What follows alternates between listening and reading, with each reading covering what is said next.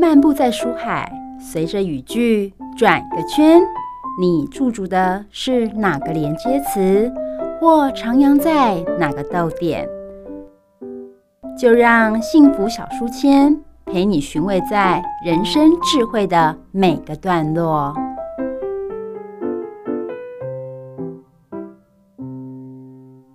Hello，各位汉声电台的听众朋友，大家好！哎，又来到林玉婷的艺术时间，我们先请玉婷跟大家打声招呼。嗨，汉森的听众，大家好，很高兴呢，今天又来带我的奇葩艺术家来跟大家聊。那奇葩艺术家呢，呃，我们上上次有聊。呃，邀请过，这次再次邀请，因为我认为是说，在探讨艺术的时候，还有很多面向可以视角可以去讨论。嗯哼，因此我就在邀请我们的 Johnny。哇，Johnny，嗨嗨，大家好，我是 Johnny，我又来了。我就很开心哦，就是每次看到 Johnny 的时候，就是帅帅的嘛，然后呢，就就讲话呢，就是温温的，然后就觉得说很有内涵。对，很棒。心理智商嘛，对，所以我都害羞了。没有，但是我觉得说，其实他他的观点真的很棒，而且很多地方是我们没有想到的哦。嗯，那我们先问一下玉婷，就是今天主要探讨的一个方向是什么呢？嗯，呃，因为我们在讨论一些话题的时候，我就发觉说，哎，呃，在呃心理智商里面有很多面向可以讨论。那我们就想说，那我们来每个面向来细细的来聊聊。啊、呃，每个面向它里面可以引申的视角是什么？于是呢，我就说，那我们是来讨论一下，现在跟我们人跟人之间最有关系的原生家庭的家庭这个为出发点来讨论。嗯嗯、因此，我就在我们的艺术作品里面找呃印象派的。那印象派来讲的话，就是在呃呃大概十九世纪末那那段时间的比较突出的一些作品。哦，真的，所以其实。我们知道说，Johnny 之前来节目的时候是跟着玉婷，他讲到说他的版画哦，然后可以因为因为版画，然后然后做一些有关于就是心理智商的一些呃辅助的一些工具，或者是说让那些呃就是来来跟心理心理师聊聊天的人去做一些很简单的一些判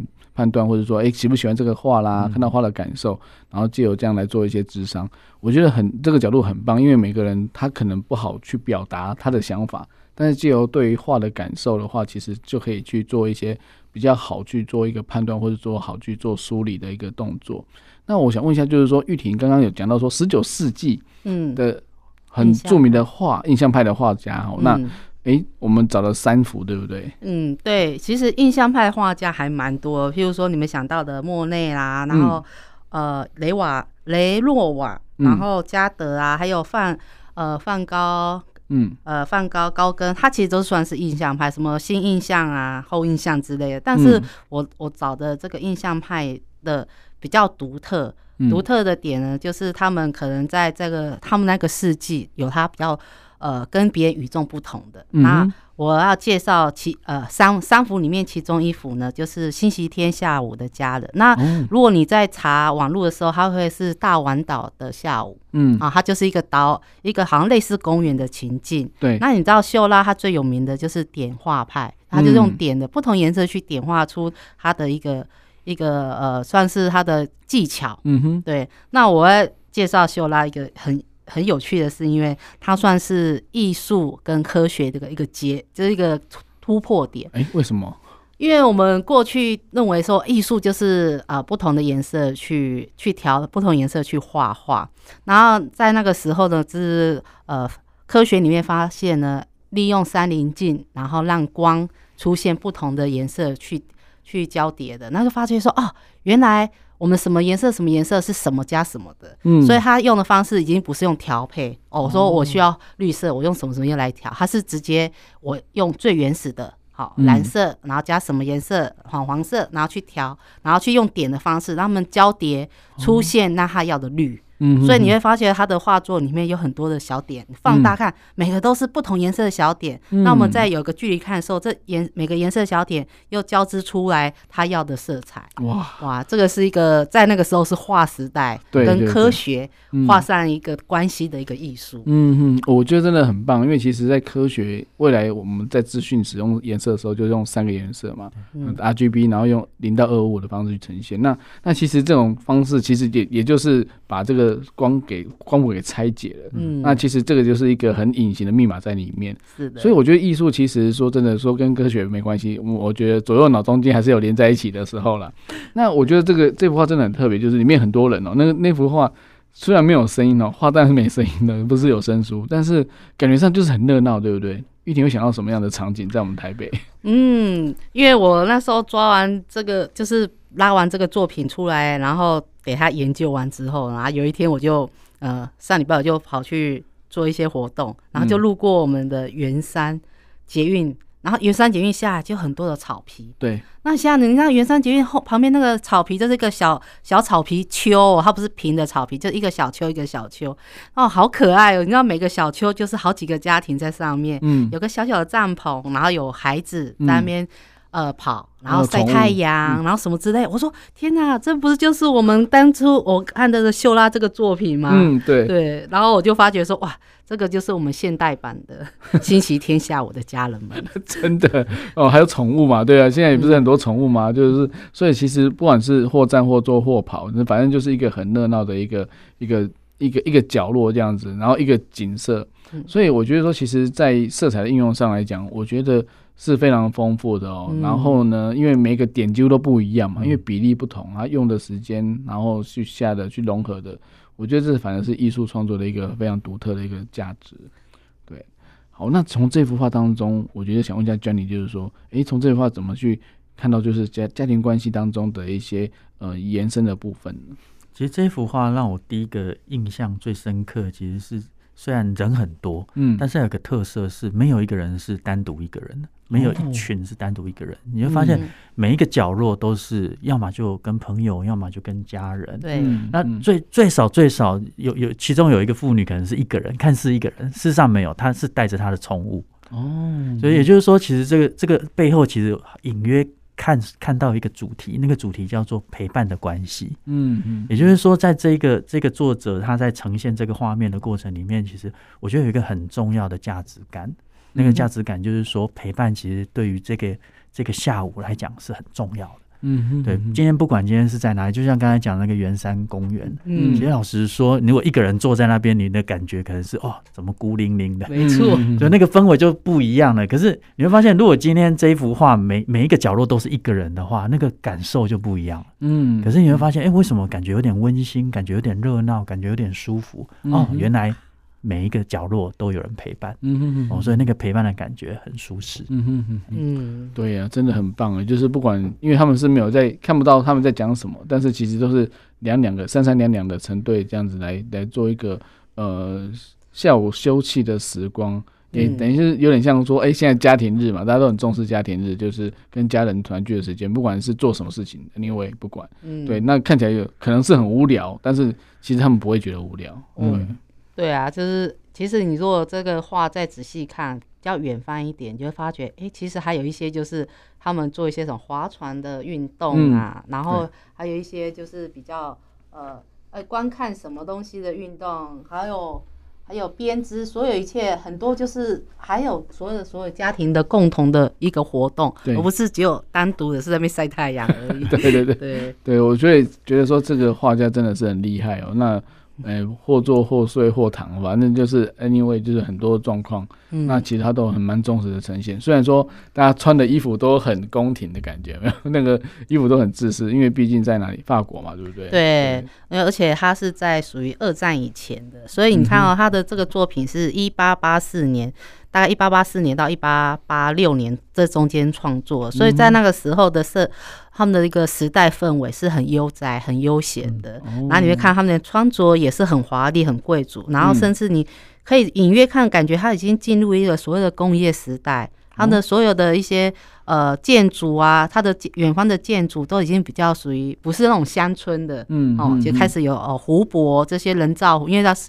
它是个公园式的，嗯、对，它其实已经有点像呃都市化的一个方式，嗯、一个、嗯、一个状态这样子。对对对，所以所以我觉觉得说那种陪伴的感觉，像刚刚教你讲的，就是其实这个是家庭关系的最主要的一个元素了。嗯，对，因为毕竟有些人说啊，你如果为什么家里没温暖，就是因为家里没有这个这个陪伴的感觉。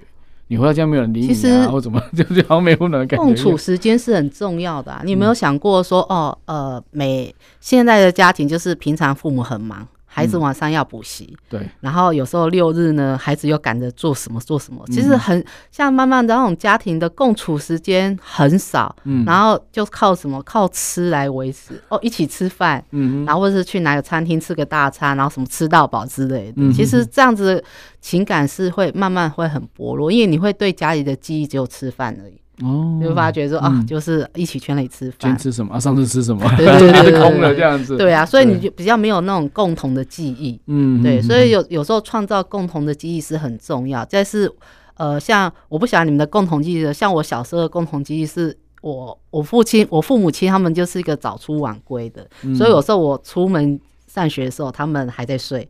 因为他们是开公司，所以他们还在睡。然后呢，因为六点多七点上学嘛，是对他们讲还太早。然后我回到家呢，睡觉的时候他们还没回来。但是我那个我那个年代呢，是父母啊，有时候一个礼拜哦没有见到几次面。那我们怎么样去创造一个所谓的共同关系？我我父亲，我的父亲就会在呃出门那个鞋柜上面摆一个本子。然后就写写要给我的一段话，这是你的早餐多少钱？然后今天要干嘛干嘛之类的。然后我就看到那个本子，就大概说哦，今天爸爸给我多少钱？然后我做了什么事？嗯、然后然后我就觉得说，哎，那个有点像日志似的，我就可以看到父亲每天对我说的话，父母亲每天对我说的话。嗯、然后有一次我就是早餐钱没拿，然后我就放着，然后我父亲就很着急，我说，哎，哎，女儿，你为什么早餐钱没拿？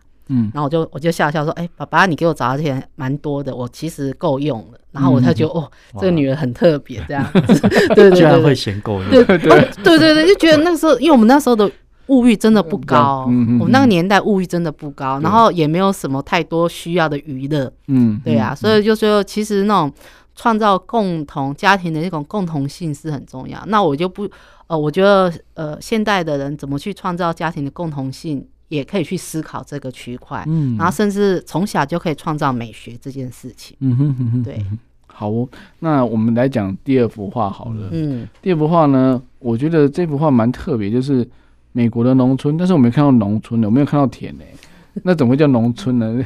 对啊，那那我可不可以请玉婷先来那个 解读一下，先来分析一下，好不好？那个美国的农村这幅画是那个格兰特伍德，那其实他在呃，如果在网络上查的时候，他有可能被解读叫叫做美美国哥德式，还有可能用这个名字去把它查得出来。嗯，对。那美国农村的这这幅画就是。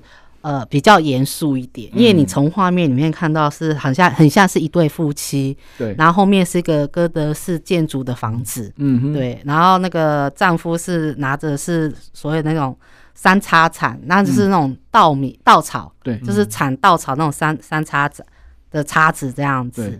那如果要谈这个的话，就是呃。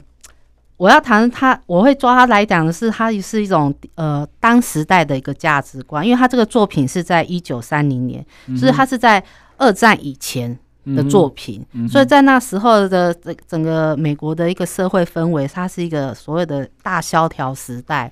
那为什么大萧条呢？是因为农业要进入了工业，那你农业所有的呃农业，你知道那时候的农业是必须要家里要很多的男丁来帮忙做，嗯、那你。但当然会觉得说，哎，转工业大家好像比较好赚钱，干嘛？就很多很部分人去转转工业，所以对这种传统的家庭家庭是一个很不一样的一个转折。那所以你的你的孩子有有孩子就他不做农了啊，那我去做容易赚钱的啊，工业的这个区块啊，然后加上说他们的那种大萧条时代是经济都很不稳定的，嗯，然后他们就出现一种那种家庭式的那种。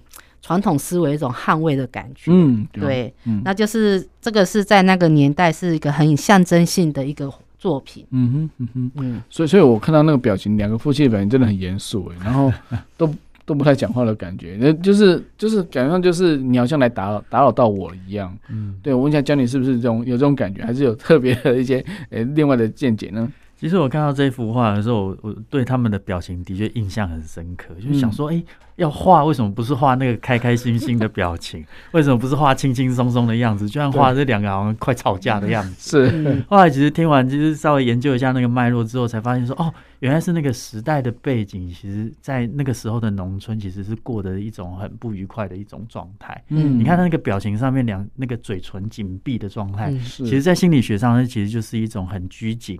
而且非常的防卫的一种一种表达的一种嗯。一种表情是，而且而且我我觉得在这个过程里面，其可能也感受到一种就是世代传递的过程里面，哎，原来后代比如说他的子女，他可能已经往工业的世界去发展，对，可是他们还要去守住原本的那个所谓的农业的文化，嗯。啊，那个那个过程里面，他其实也他也不敢去阻止后后一代。要去做不同的发展，发展。所以其实他守在原地的时候，其实老实说，你说他希不希望他的孩子留下来跟他一起种田？嗯，他当然希望啊。但是他也很清楚，如果留下来的话，就跟不上时代。其实有时候，有时候两代之间有时候会有那一种矛盾，甚至有时候，你知道现在的父母亲，就以前也是啊，就是父母亲看到自己的子女去选了一个你不是很熟悉的一个科学或者是一些。行业的时候，比如说做广播、学心理学、艺术家，有没有？哇，惨的！在上一代可能会觉得说，哎呀，那要鼓励还是要阻止啊？对啊，啊，他会讲说。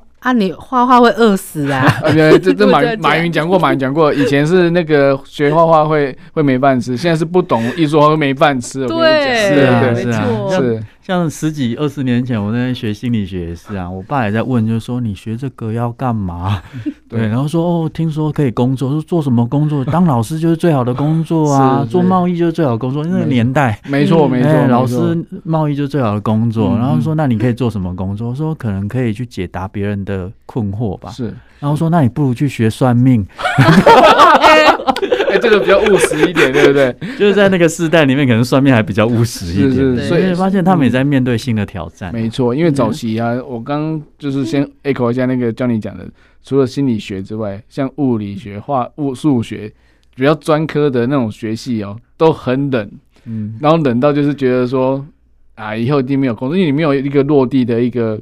工工程嘛，不像工程师有什么、嗯、什么是什么资讯工程啊，什么也不是管理哈、啊、都没有。但是但是我们明明知道说这些都很难念。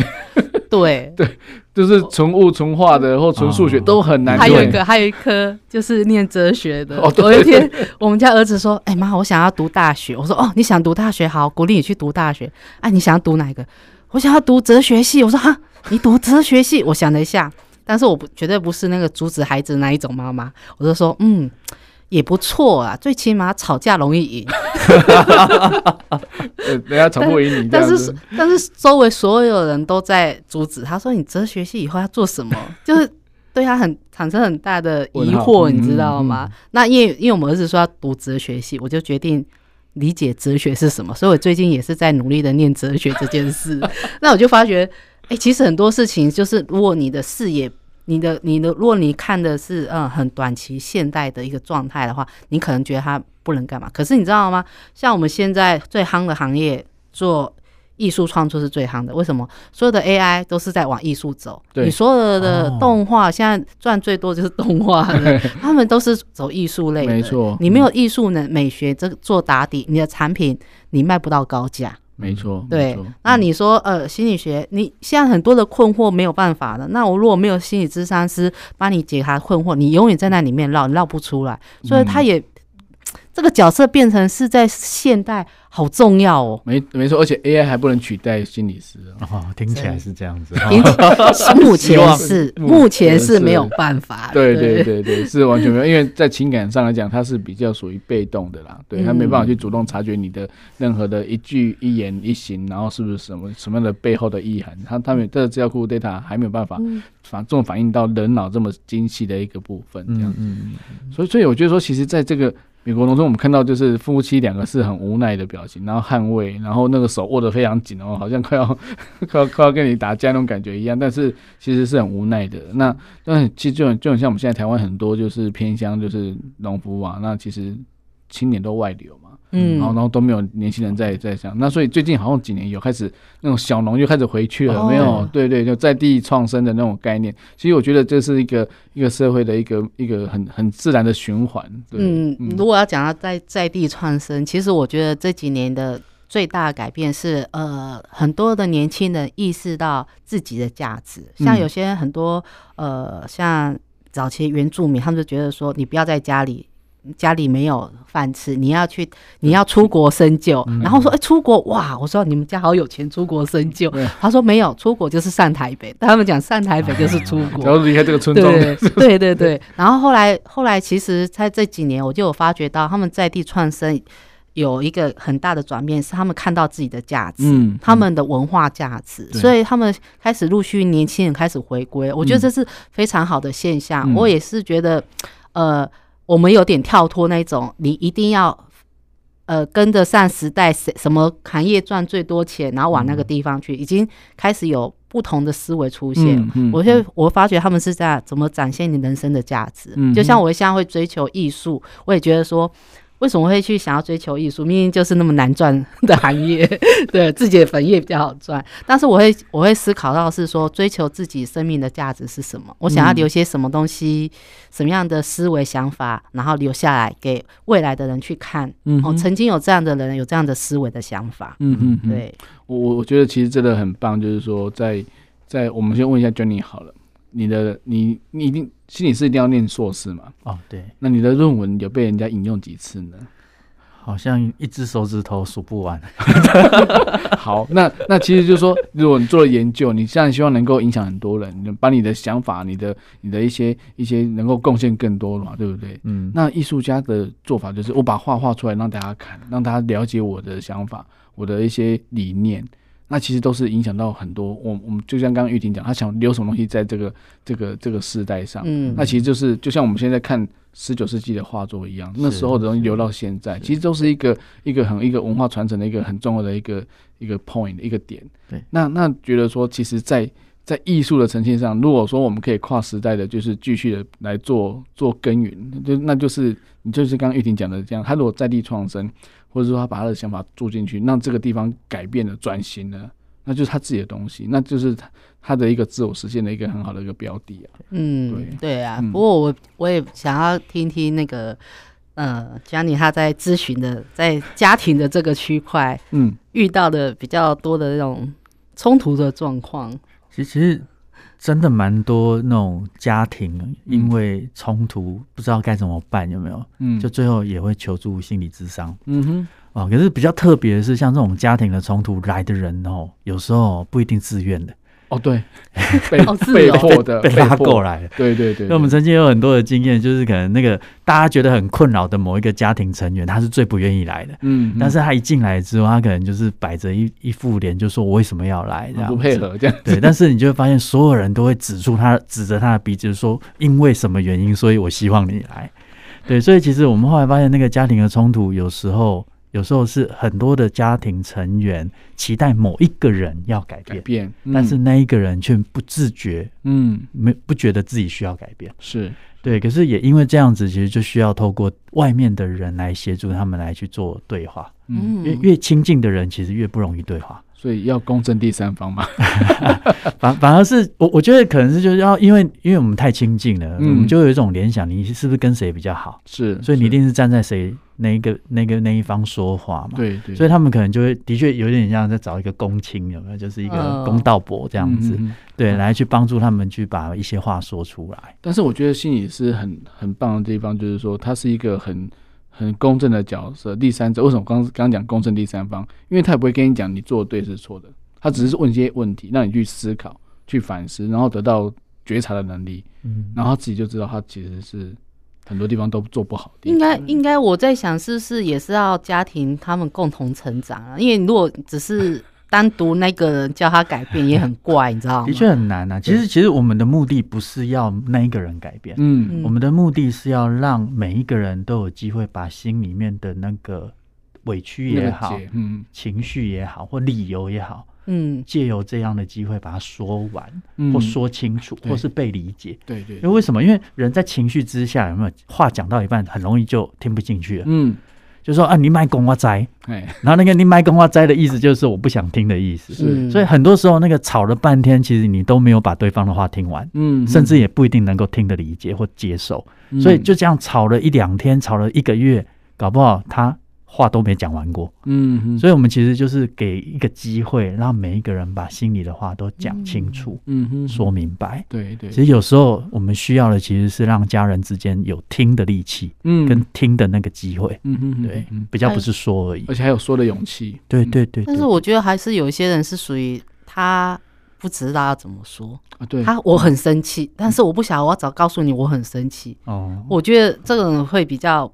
在表达上会有一个限制，对对对？对，的确有时候我们常常，尤其是男性哦，男性有时候在表达情感或想法上面哦，那个很约束自己的，所以说啊，第一句话都我们在被让他供，然后就这样出来这样子，然后其他人就说啊，你你说啊，你说啊，然后他就会忍很久，然后想很久，然后大家就很着急，你到底要不要讲这样子，因为他从来。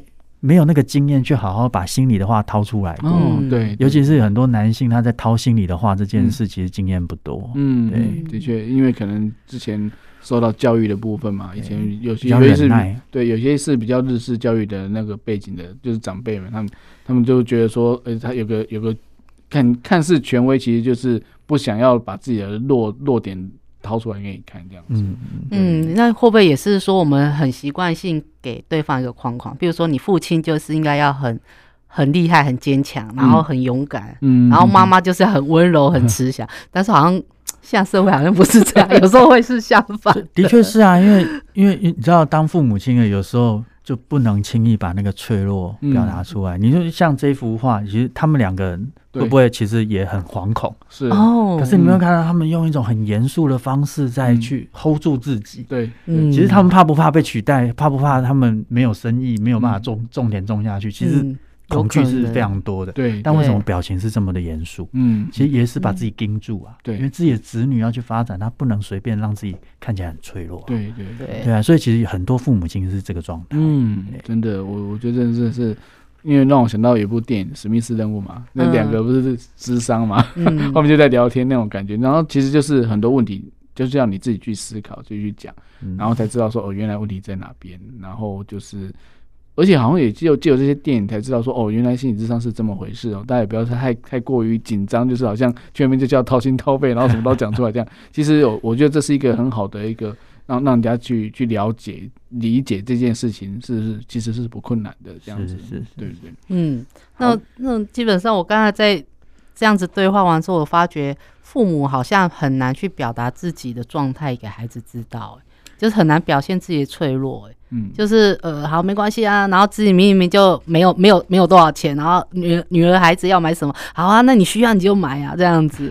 我就发觉说，现在蛮多父母会是处于这种状态，就是明明省吃俭用，那、嗯、孩子就是觉得，哎、欸，这个反正是爸妈的钱，无所谓，那伸手就有了，对不对？对对对我我有发觉到现代有很多，有而且父母会觉得说啊，我们孩子不能输给别人。然后就拼命的一直掏，妈妈还要打零工这样子。哦，对，之前你就有看过很多社会新闻，就是这样子。妈妈其实是还在帮佣干嘛的，就儿子跟他要钱这样子。对啊，对对，那其实这些都是太过于压抑了。对，嗯嗯。其实我觉得，呃，让孩子知道实际的状况不是问题，嗯，反而是在。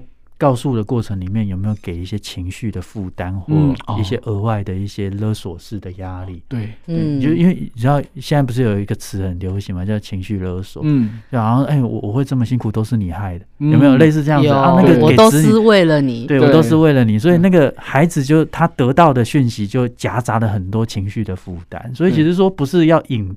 隐瞒孩子，其实是你在表达的过程里面，你到底给的东西里面有没有包含一种勒索的一种压迫这样子？对哦，那我们也是要做父母要学习表达。对，当然啊，对啊，就是我们不能语言语。哎，你这样子讲，突然想到，我从小就勒索我们家小孩，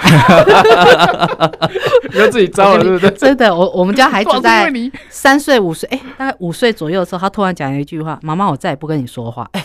五岁的孩子突然跟我说：“我再也不跟你说话。”我我愣住，你知道吗？嗯、我说：“你为什么突然想到说你再也不跟我说话？”嗯、他说：“你讲什么都是你对。”哦，那，我们会想说教导他正确的，教导他怎么样怎么样，因为、嗯、我们都觉得要教导他什么样才是正确的。嗯嗯，然后他就讲一句话。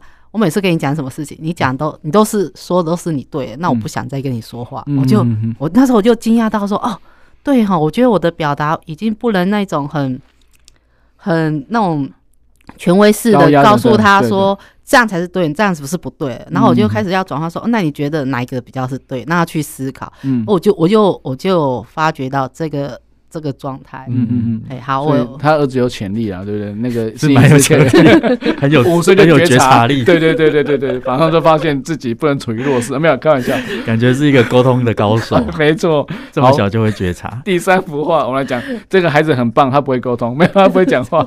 第三幅画是什么呢？哦，第三幅画我要介绍的是玛丽凯萨特。那玛丽凯萨特呢？他他是在印象派里面拿。唯一的两个女艺术家之一，嗯、啊，但是她是美国人。另外一个印象派的女艺术家是法国人。那为什么我要讨论的是她的原因，是因为她的创作在当时呢，大部分都是男男性艺术家在创作，对很少是女性艺术家。那她用女女性的视角去察觉到生命中的比较柔软的部分，所以她的创作里面很多就是母亲跟孩子哦，母亲跟孩子之间的拥抱，母亲跟孩子之间的那种对话关系。所以我挑了一个床上的呃床上早餐，就是一个妈妈抱着她的孩子，然后孩子坐在她的床铺上吃早餐。哎，我们现在很少在床铺上吃早餐，对对 对对，会被念的。对，那也是因为他是当代里面，他一他一直持续做母性的这个创作之后，被察觉说哇，原来呃情感的细腻处可以表现如此的细腻，它是很难得的。所以呃，最后我们在。回头再看艺术派的时，呃，印象派的时候，她就是一个女性艺术家的一个先先驱，嗯、就是很少有女性艺术家可以那么突出，嗯、然后被记住，而且她是三个里面作者里面活最久，八十几岁，哇哦，对呀、啊，活得最久，所以很多在美国的一些圣诞卡片，什么有关的那种，哦、呃，寄给亲人的卡片，很多画作都是她的她的作品，嗯嗯嗯，对。就是有温馨的感觉了，没错。嗯哼，哎、欸，那我我记得您，你刚刚看资料就是说他自己本身没有小孩，对不对？对，我那时候，我那时候我在想说，哇，这个是那么爱孩子，结果我后来我就去查说，这个到底有几个小孩？说，哦，他从来没有小孩。所以我在想说，一个没有小孩的人，竟然会一直在讨论母。妈妈跟孩子之间的关系，嗯嗯、那他是不是很 怀念他的小时候，或者他渴望这件事情？嗯嗯、我也觉得，我也对他有一个蛮大的好奇，这样子。嗯，好，我们看一下，问一下 Johnny，就是看到这幅画的时候，Johnny 的想法是什么呢？其实我我我觉得从那个画里面，我最在意的其实是眼神。嗯哼，其实你可以看得出来，这个妈妈的眼神。今天不管孩子在做什么，那个妈妈就是全然的专注在这个孩子身上。嗯，他其实其实我我们生生活的的成长经验好像都是这样子，就是妈妈这个角色永远都只在乎孩子需要什么，嗯，孩子在做什么，嗯、孩子发生什么事，有时候反而会忽略掉自己的需要，自己的的某一些生活的一些细节。嗯，所以你会发现这个这个画面就会让我联想到，就是他是不是也觉得他自己的母亲就像这个躺在。床上的妈妈一样，嗯，全然的关注这个孩子，即便这个孩子他很轻松，也没什么事。你看他两只手也那么吊吊，对啊，对啊，就是那个保护、那种、那种安抚、照顾，那个让孩子可以自在的坐在那个床的边缘，这样吃他的早餐。嗯，其实这个孩子也许他没有意识到说，哦，其实他是坐在床缘，对，但是原因是因为他妈妈把他拉吊吊，让他可以很自由而且很安全的在这个床边。对。对呀，嗯哼，这是我注意到的一个细节。嗯，那孩子吃的早餐其实好像也没有说要给妈妈吃的感觉哈。其实小朋友是非常原欲的，嗯，就是都比较看到自己的需求嘛，所以他可能都看到自己的。你看这个孩子，孩子他也在探索自己，他也手上拿个东西，他也不在乎自己手上这是什么，就一直吃。对，因为这是一种很本能的状态。嗯嗯，其实我觉得小朋友本来就会这样。嗯嗯，哎呀，对啊，而且还看着前面那杯有一杯马克杯，应该是牛奶之类的吧，还是怎么样？所以，所以我觉得说他可能就是他就是在享受他的早餐，是哦，或者说他他觉得就是说他就嗯，反正感觉他是很习惯的这件事情。搞不好这早餐是妈妈的，妈妈让给小朋友吃的。或许是说妈妈觉得很累，为什么我还帮你弄完早餐，然后我真的要补眠一下，我先躺一下。没有，那个时代是有女佣的 哦，因为他们都是属于比较。哎、欸，那时候要当画家，要么就是你要有人家资助，要不然就是你生活比较富裕。所以基本上我介绍这是女性画家，是属于生活上比较富裕的。嗯、所以你看他们画的画的像秀拉画都是比较那种上流社会的穿着。哦，对不对，对，对，对？那你看这个猫会躺在床上，我们绝对不可能做完早餐还躺在床上，对不对？一定是他根本没起床，对他没起床，他不需要起床。对对对，所以他们就是比较呃。呃，发表自己想要的那个区块，这样子、哦、表现他自己想要的区块。嗯、对。可是我觉得这个主题其实反映出一个呃人跟母亲之间一个很原始的连接。你知道，我们小朋友生出来之后，嗯、怎么跟妈妈还有连接？怎么跟妈妈连接？吃东西的时候，喝母奶。喝母奶。对。所以其实。嗯食物就是一个最原始的一个跟母亲的连接，所以你觉得问人为什么这么重视吃？嗯，其实那个吃其实就是一种重新连接回妈妈的那个过程。嗯，所以其实这个画面其实是非常能够凸显出这种孩子跟母亲的关系。嗯嗯嗯，食物啊，哦，所以所以其实家里就是人家难难怪人家讲说，像说那个嘛，要抓紧老公就要先。抓紧他的胃一样，就是食物，就是因为妈妈的角色，不管是对先生或者对小孩，其实都是食物为为一个核心这样子。对对，嗯，所以对这整个家庭关系来说的话，嗯，要怎么样去让这个家庭？所以说我们刚刚说，也不是为了吃而而让家庭有个的记忆点，而是说其实是各方各面都要去思考的。哦，不管是说在时间上的运用啊，或者是说在呃物质生活，其实刚刚讲的怎么样跟孩子沟通啊，就是。哎、欸，大家的就是家庭的资源的一个限制啊，或是等等的，我觉得都可以去做好一个很好的呃开诚布公的去去说。但是我想问一下 Jenny，就是说，但是有些东西真是讲不出口了，那该怎么办呢？你说亲子之间，对啊，其实其实我们也遇过，真的很多呃孩子有没有他很多心里的话是不敢跟自己的家人讲，也、就是父母亲讲。嗯哼，然后我们常常就问他说：“你为什么都不说？”他说：“说了也没用，一直被否认。对对说了也没用。嗯、那个所谓的没用，叫做他讲出来，对方他不一定想听。哦，然后就像刚刚 刚刚说的啊，你讲的都对啊，我不管用什么样的理由，你都有另外一种答案来告诉我说，我就是要服服从，要顺从。没错。所以很多孩子到最后为什么要放弃沟通？所以就就像他说，说了也没有用。没有，我觉得父母还是要成长，因为我们常常用那种上一代的教育，然后我们想要用。同样的方式去教育下一代，可是你殊不知时代已经变了，对对啊，样子已经不一样，所以反而就是说，如果你老是用父母对你的方式，你去对孩子，其实你会得到很大的挫折感。嗯，对，对我们其实不能用以前以往学习的经验套用在现在的孩子身上。嗯，就像刚刚 Jenny 讲说，你读什么科技啊，以后一定没有出路，干嘛的？但是谁知道现在的有多少工作是以前没有出生过的？像、嗯、像 Uber Eats 的这种送快餐的啊，或者怎么样的，以前那有这个职业？嗯，对啊。那如果你这样讲的话，那 这样不是更糟糕？所以其实很多我们我们也不知道未来我们的孩子再过五年十年有什么职业出来，我们也不知道。所以说，真的，他们到底能够学什么？其实就刚玉婷讲的一样，你先把美学学好嘛，你先把你的艺术感学好，你至少能够，你不会画，你也要看得懂画吧，对不对？嗯，我觉得这是一个很基本的。那如果说遇到像江宁这样子，你看你我我我怎么去解读它？我怎么可以从这个图去去去分析，然后去做一些就是关系之间的一些建立？我觉得这是一个很好的一个开始。嗯嗯，对，其实我就是我在思维为什么嗯。把这些艺术创作拿来跟大家聊，其实就是希望说，大家在看创作这些创呃艺术品的时候，不是只有看表征这样子。然后、一对夫妻或一个家庭或是一个很热闹，你可以从里面去看到其他的，所以人家说冰山以下的内容。嗯、所以我们在做艺术表达的时候啊，同常常也不是在讲说我们画什么，嗯，我就是看到画里面画作里面的下面，我们想讲的是什么。对，嗯、所以呃，我觉得慢慢的，我会跟孩子谈的是生命价值。说你不管做任何的工作，嗯、那你怎么去展现你自己的生命价值？嗯哼，啊，就算你是很善良，你想帮助别人，哎，可搞不好善良帮助别人就是你的生命价值。嗯哼，嗯哼，所以搜寻生命价值，我觉得是一个很有很有意义的人生的一种脉脉络，这样子。嗯哼，好，最后我们再请 Jenny 看看，针对就是。针对艺术跟心理这件事情上，有没有什么样的，就是让让听众朋友更了解的呢？